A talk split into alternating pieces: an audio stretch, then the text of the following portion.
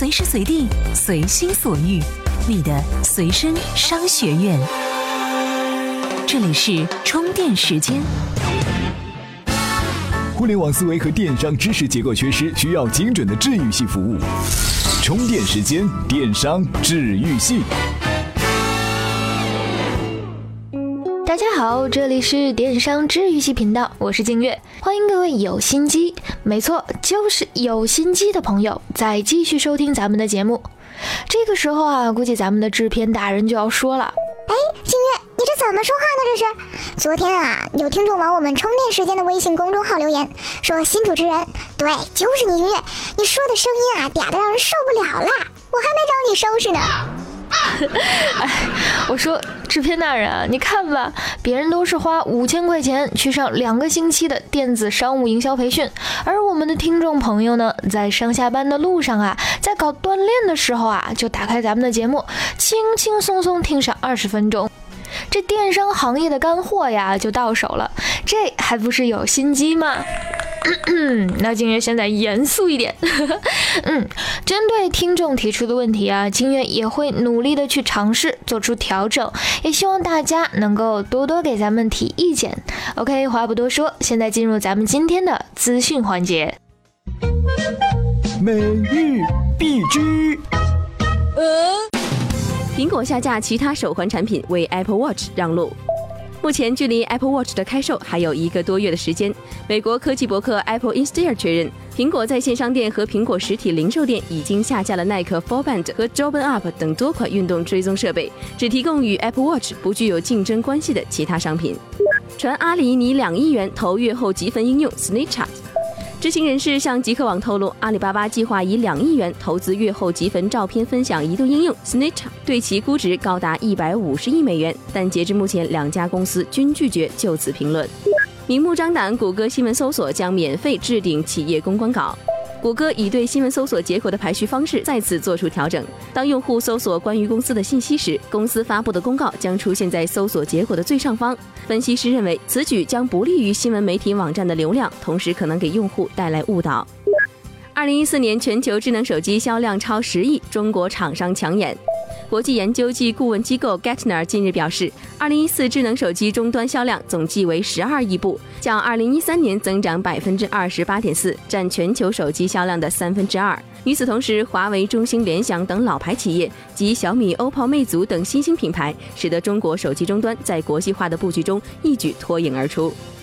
P2P 雷声再起，消息称陆金所报二点五亿坏账。国内知名互联网金融平台陆金所因旗下平安国际商业保理天津有限公司近四亿元借款出现问题，而出现数亿元坏账。对此，陆金所方面表示，该项目由第三方担保机构提供担保，投资者权益不会受影响。目前此事已经进入司法阶段，没有更多细节透露。这里是充电时间，电商治愈系频道。好啦，咨询完了之后，金月继续为大家来分享干货。金月有的时候呢特别感慨，这不管生活在哪个年代，咱们身边的圈儿啊是尤其的多。哎，这在古代吧，圈儿又叫环，嗯，这有叫日月圈、乾坤圈、呃月牙圈，这些呀都是兵器。而现在吧，哎，咱有这生活圈儿。商友聚集到一块儿，就形成了咱这个商友圈儿；而什么明星大腕儿啊、导演啊，他们聚在一块儿呢，就成了这个娱乐圈儿。马云、李彦宏这些大佬们聚集在一起，就成了这个土豪圈儿。当然啊，还有我们每天都要去刷上好几回的朋友圈儿。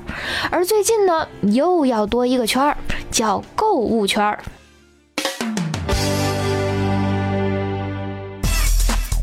微信购物圈即将来临。朋友圈顾名思义，圈里都应该是朋友。可是如今啊，打开微信朋友圈的时候，却发现除了朋友发布的心情状态外，圈内经常有朋友加入到代购行列。每天更新的代购货品、原单、打折等促销信息，让人是目不暇接。咣。被刷屏了。于是，在前天，也就是三月十一号，有网友就爆料称，微信要推出划时代功能购物圈，目前呢正在测试当中。从流传出的图片来看，购物圈支持购物和晒单，并且啊晒单末尾还提供了购物链接。按照这个说法，以后每个人都有两个朋友圈，一个是和朋友沟通的社交朋友圈，另外一个啊是专门看朋友发购物分享的信息，也就是购物分享朋友圈。从表面上来看，微信推出购物圈是为了净化朋友圈内被刷屏的现象，不影响用户的体验。但是速图网的专栏作者罗万潘认为啊，这购物圈在呈现形式上和朋友圈非常相似，而区别呢，仅仅是在于购物圈里的内容都是购物分享。根据参与内测人员的说法呀，只有在腾讯自己的购物平台上买了东西，才能把评价发到购物圈。这样做明着是打压微商，实际上是在支持微商嘛？估计这。腾讯是要把微商逐渐引导到自己的电商平台里，方便进行精细化的管理和整合。虽然呢，自己的旗下已经有了好几个电商平台，但是相对于阿里的淘宝来说，PC 端的拍拍、入股的京东、大众点评还有美丽说等平台的发展显然是不大如预期啊。在移动端上面呢，目前有有京东微店、拍拍微店、口袋购物旗下微店这一系列的电商入口，对于腾讯来说都是亟待发展啊。微信是腾讯的一张王牌，它不。不会把它用坏，只会极力去扶持。那我们也是都看到了，腾讯现在是想要通过移动社交网络入侵电商端的意图。哎，虽说这 BAT 三家是各有各的发展路径，但流量和入口的争夺是一直没有停止过。再说了，这风口上有肉吃，干嘛还不吃呢？哎，如果这购物圈内测要是成功了，以后咱们手机里边可就有两个朋友圈了。不过，究竟会不会有这么一回事呢？微信官方啊，目前还是没有做出正式的回应的。但是呢，在关注微商的朋友们，如果您一直在收听咱们的节目，就一定会知道，有一个东西啊，它是肯定的。腾讯呢，现在正在布局微信生态圈。咱昨天的节目也分析了，微商极有可能会是腾讯要打出的第四张王牌，他只会尽力去扶持微商。而咱们线下交流群里边啊，一个经常接触微商的听众朋友啊，就跟我们说，微商刚开始的时候呢，可不是这么被看得起的，但现在呀，感觉真的好神奇。的确，当前的微商市场是比较混乱的，但是希望还是大大有的。怎么样才能和其他喜欢咱们频道的伙伴们待在一起呢？首先，在微信搜索公众号“充电时间”，进入公众号，选择第三个按钮，点击群入口按钮，然后扫描你所在频道群的二维码，这样你就能随时随地和同频道的伙伴们待在一起了。欢迎回来，这里依然是充电时间电商治愈系频道，我是静月。有时候啊，我们的听众朋友也会表达一下好奇心。哎，听你们做的东西都是服务于这个社会的主流经营者的，那你们是不是都一把年纪了呀？其实呀，静月和静月的小伙伴们还都非常年轻。但是啊，一直都在注重知识的积累和方法的获取。就比方说，静月在工作之余，一般都会选择看书啊，或者看电影。那最近呢，静月就看了一部非常棒的电影，就是这个前段时间热映的吕克·贝松导演的《超体》。看完之后呢，静月最深的体会一点啊，就是说，如果我们真的能超越自己的局限去看这个世界，而这个世界就已经是一个万物互联的世界了。但是现实生活里面啊，我们总是习惯于用自己熟悉的事物来诠释这个世界。而在 Web 一点零时代呀，这个把实际生活经验稍加修改，直接用在网上的一些伟大企业都失败了。那在谈论网上购物的时候，如果你还在纠结购物车这个老概念，以为购物车放弃就是阻碍网上零售的一大根源，那你可能真的会被物联网这个新世界 out 出局了。不要小看废弃的购物车。平均而言啊，百分之六十八的人将商品添加到在线购物车后便不会购买。有人还专门给这些购物车起了个名字，叫“废弃的购物车”。这种现象并不新鲜，一直被认为是电商的一大病根。在电商治愈系频道第六期的节目里，我们还曾专门做过在线购物车的内容。总结那个话题的主旨就是：继续使用购物车模式是一种灾难性的体验，即便有良好的网络环境，也会阻碍零售商的销售。但是任何事物都不只具有一面性。三个美国人去非洲卖鞋的故事，想必大家都听过吧？是的，废弃的购物车也蕴藏着大机会。根据 BI Intelligence 公司的估计，今年将有价值近四万亿美元的商品被遗弃在购物车中，而其中大约有百分之六十三是潜在可由精明网上零售商恢复的交易。BI 的报告中主要罗列了四点：这第一呢，是被遗弃在网上购物车里的商品会越越来越多，而且这个趋势会持续，因为越来越多的消费者正在从实体店转向在线和移动购物。比如在二零一一年，就大约有百分之六十九的网上购物车被购物者遗弃了；二零一二年是百分之七十二，二零一三年则是百分之七十四。这第二呀，从心理学上讲，被遗弃的商品其实不会自动被消费者认定为废单，因为四分之三把商品遗弃在购物车的购物者来说，他们是准备回到零售商官网或者专卖店购买。与多渠道零售商比，在这方面只提供网络购买渠道的零售商是没优势的，因为恢复废单的渠道太少了。这第三嘛，零售商也不是没办法减少废弃购物车的量和提高废单转换率。如果可以简化转账流程，或者啊，在购物车离开网站之后，通过电子邮件重新提醒他们。根据领英公司的数据，在消费者遗弃购物车后三小时内发送的电子邮件，平均有百分之四十的打开率和百分之二十的链接点击率。第四呢，更广泛的说，废弃的购物车应该被视为是消费者购买前日益复杂的一系。列步骤的一部分，以及评估消费者对产品或者品牌偏好的重要指标，在未来能帮助零售商收集和利用网上购物车数据的技术，很可能是一项值得的投资。相信龟发布的杨达梳理出来的 BI 报告中，这关键的四条内容，给咱们正在做电商啊、微商啊、正在创业的听众朋友们不小的启发呀。譬如说，静月经常听到的一个版本就是：哎，在网络时代，这简洁流畅的购物体验才是制胜的法宝呀。哎，这听起来好像真的是这么一回事儿啊。可是呢，它其实是忽略了购买发生行为之前复杂的步骤和从看起来并不太顺利的条件中取胜的方法。在此，我们再次感谢杨达先生的启发。同时呢，对创业感兴趣的朋友们啊，还可以去收听我们充电时间创业频道的内容哦。这里是充电时间电商治愈系频道。欢迎回来，我们接着来分享干货。如果说去年的 O2O 满地都是黄金，那么2015年的 O2O 领域可以说是门槛林立。一年内变化为什么会这么大呢？哎，我们不妨看一看雕爷一年来大部分精力投入的项目和离家就知道了。而这家启动仅仅一年的项目，已经是在日单量、用户覆盖数量上站稳了行业第一的位置，并且成功呢为美甲业 O2O 竖起了两个核心的门槛，快速的封住了啊这个垂直领域的风口啊。二零一五年美业 O2O 的风口就要关闭了吗？在回答美业 O2O 的风口是不是真要关闭前啊，首先必须得说一说合离家。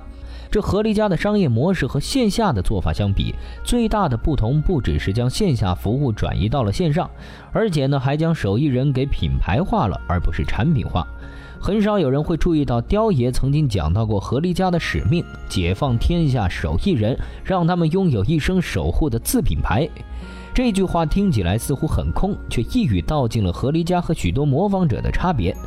美业 O2O 属于非标准服务，产品取决于美甲师，指甲样子还是一方面，美甲师态度好不好，能不能守时，服务到不到位，都是一单业务的核心竞争点。在产品上，用户挑选的首先是美甲师，而不是美甲作品。每个美甲师通过用户的积累就成为了一个品牌，而因为关乎自己的切身招牌，美甲师就有充分的动力，竭尽全力去服务。如果只卖产品，美甲师的价值就还是打工。而在合离家的模式一开始呢，就是为能够打造而且愿意打造自品牌的手艺人服务的。手艺人的需求让合离家有了明确的运营方向，比如专业培训。以美甲为例，合离家定期会做大规模的美甲师培训，培训老师部分来自欧美和日本这样美甲技术比较先进的地方，甚至还会送美甲师到日本等海外培训。这些大大帮助了手艺人打造自身品牌，而手艺人在这个过程中呢，也会越来越依靠合离家平台。如此一来呢，合离家也就成功的将核心的美甲师资源掌握在了自己的手里。拥有了手艺人资源后，合离家也就拥有了庞大的消费人群。手艺人的资源是有限的，如果一个平台提供的手艺人资源又多又好，那么消费者在选择时自然会向这样的平台倾斜。在移动互联网时代，通过消费者的口碑传播，消费者聚集的速度就会像雪球一样越滚越快。同时呢，更多的优质手艺人也会因为客源而选择投奔这样的平台啊。这样以平台为中介，左右端分别联系的手艺人和消费者就进入了良性循环发展的轨道。而消费者群体的快速增加，又为合离家的品类拓展提供了坚实的基础。根据彼得泰尔的理论，这种横向延伸应该叫做从一到 N。女性是爱美的，如果说除了美甲以外，化妆、美睫都能够在这个平台上完成，而且质优价廉，那么有什么理由拒绝呢？